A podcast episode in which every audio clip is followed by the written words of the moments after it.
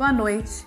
Hoje eu, eu, vou comentar aqui algumas questões que eu tinha trazido para vocês no dia 13, é, mas que não foram resolvidas, e hoje eu postei essas questões e vou comentar a solução delas.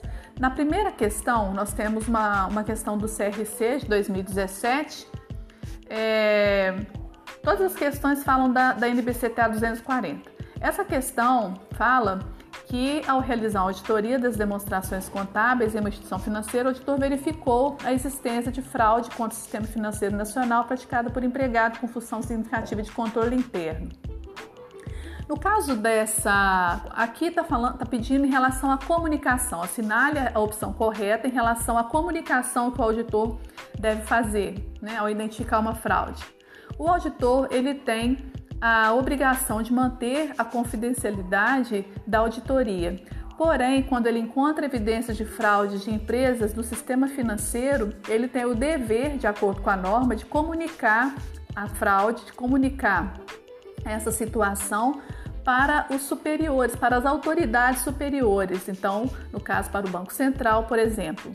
Então, a opção que nós temos aqui é a, como correta é a letra D, né? O auditor deve comunicar a fraude às agências reguladoras e de controle, né, ligadas então ao sistema financeiro, embora o dever profissional seja de manter a confidencialidade da informação, a responsabilidade legal do auditor podem sobrepor-se ao dever da confidencialidade situações que possam resultar em danos à sociedade. Essa então é a opção correta. No número 2, os fatores que compõem o denominado triângulo da fraude consiste em. Então nós temos lá o triângulo da fraude, que são os fatores de risco de fraude. Quais são? Nós já vimos isso na na parte 2 da NBCTA 240 de semana passada. Bom, os fatores de risco de fraude são a pressão, o incentivo, a oportunidade e a racionalização. Então, a resposta correta é a letra B. Número 3. Visando as contas bancárias, banco quanto movimento do balanço patrimonial da empresa de distribuição de gás e gasolina para hospitais estaduais, o auditor independente constatou que o encarregado da tesouraria de, da entidade desviou 90 mil para a conta própria, bancária própria. Para justificar, foi apresentado ao auditor quitação de duplicata referente à compra fictícia. Segundo a NBCTA, o ato praticado pelo encarregado da tesouraria caracteriza-se como aqui é um ato intencional, né? Então não é erro. É, então a gente já, já vê aqui como uma fraude e a opção que apresenta fraude são as opções B, é, D, B e D, né? Então entre elas vamos lá ver. Uma fraude cuja responsabilidade pela prevenção e detecção é do auditor independente, na letra B? Não. A obrigação de prevenção e detecção é da empresa, da administração. Vou ver a letra A. Uma evidência de auditoria que produz distorção relevante nas demonstrações contábeis da entidade? Não, né? O que ele achou aqui foi uma fraude mesmo, caso de fraude. É, na letra C, um roubo cuja responsabilidade pela prevenção e detecção do controle interno da entidade? Não, essa caracteriza-se, não se caracteriza como um roubo.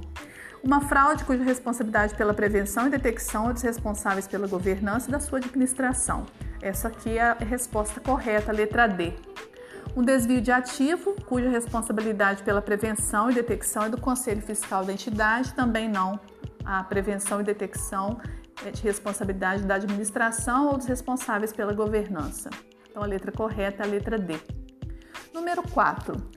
Caso desconfie que um documento analisado não seja fidedigno e pretenda caracterizar possível fraude de alteração desse documento, o auditor deve aplicar um procedimento adicional de auditoria que busca aumentar a quantidade de indícios de irregularidade que se relaciona com adequação de evidência. Certo ou errado? Nesse caso, está errado. Por quê? Porque ele não tem que buscar aumentar, ele não tem que é, aplicar procedimentos adicionais para aumentar a quantidade de indícios de irregularidade. Ele tem que aplicar procedimentos para, é, para encontrar evidências de irregularidade, não indícios. Então a resposta está errada. A resposta aqui é a errada. Número 5. A contabilidade criativa, efetuada com o propósito de maquiar as demonstrações contábeis, seja para aumentar ou diminuir valores, relacionados com os índices econômicos financeiros, com o valor da empresa, com a distribuição de lucros e pagamento de tributos sobre a renda, constitui conforme norma vigente. É, aqui no caso, contabilidade criativa efetuada com o propósito de maquiar, então aqui é um ato intencional fraudulento, né? Então nós temos a resposta correta, letra E, fraude contábil. Número 6. O auditor independente, durante a execução dos trabalhos de auditoria das demonstrações contábeis do exercício 2014 da empresa Abacaxi SA, constatou que o valor de duas notas fiscais referentes à venda à vista após o recebimento em dinheiro do valor da venda foram adulterados, possibilitando o tesoureiro da empresa desviar 10 mil de sua conta bancária.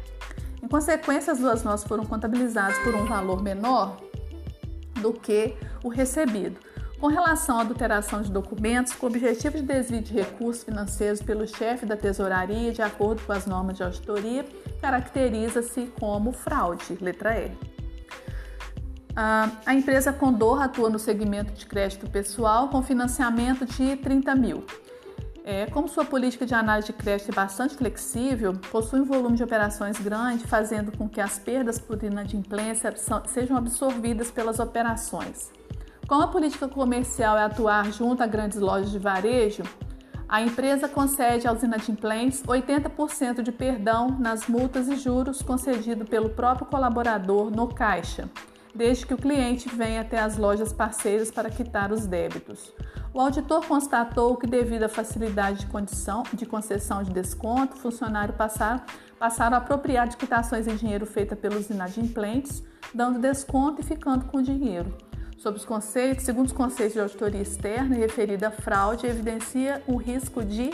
Bom, a gente já viu em unidades anteriores quais são os riscos né, envolvidos aí na auditoria independente. Nós temos o risco de detecção, nós temos o risco de controle, nós temos o risco inerente.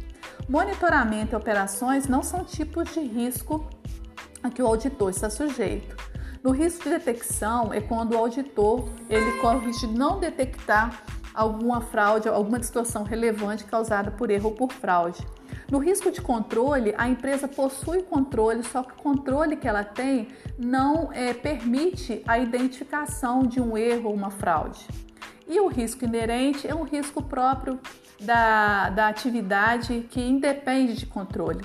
Nessa opção aqui, nessa questão, a empresa ela tem o, algum tipo de controle, só que isso, é, ele, esse controle, ele não impede, ele não limita a ocorrência de fraude, da fraude, né? Tanto é que há aqui uma manipulação dos funcionários, porque eles mesmos podem dar o, o perdão das multas e juros e o que, que eles fazem? Eles acabam ficando com esse com esse dinheiro mesmo quando a pessoa, o adimplente paga.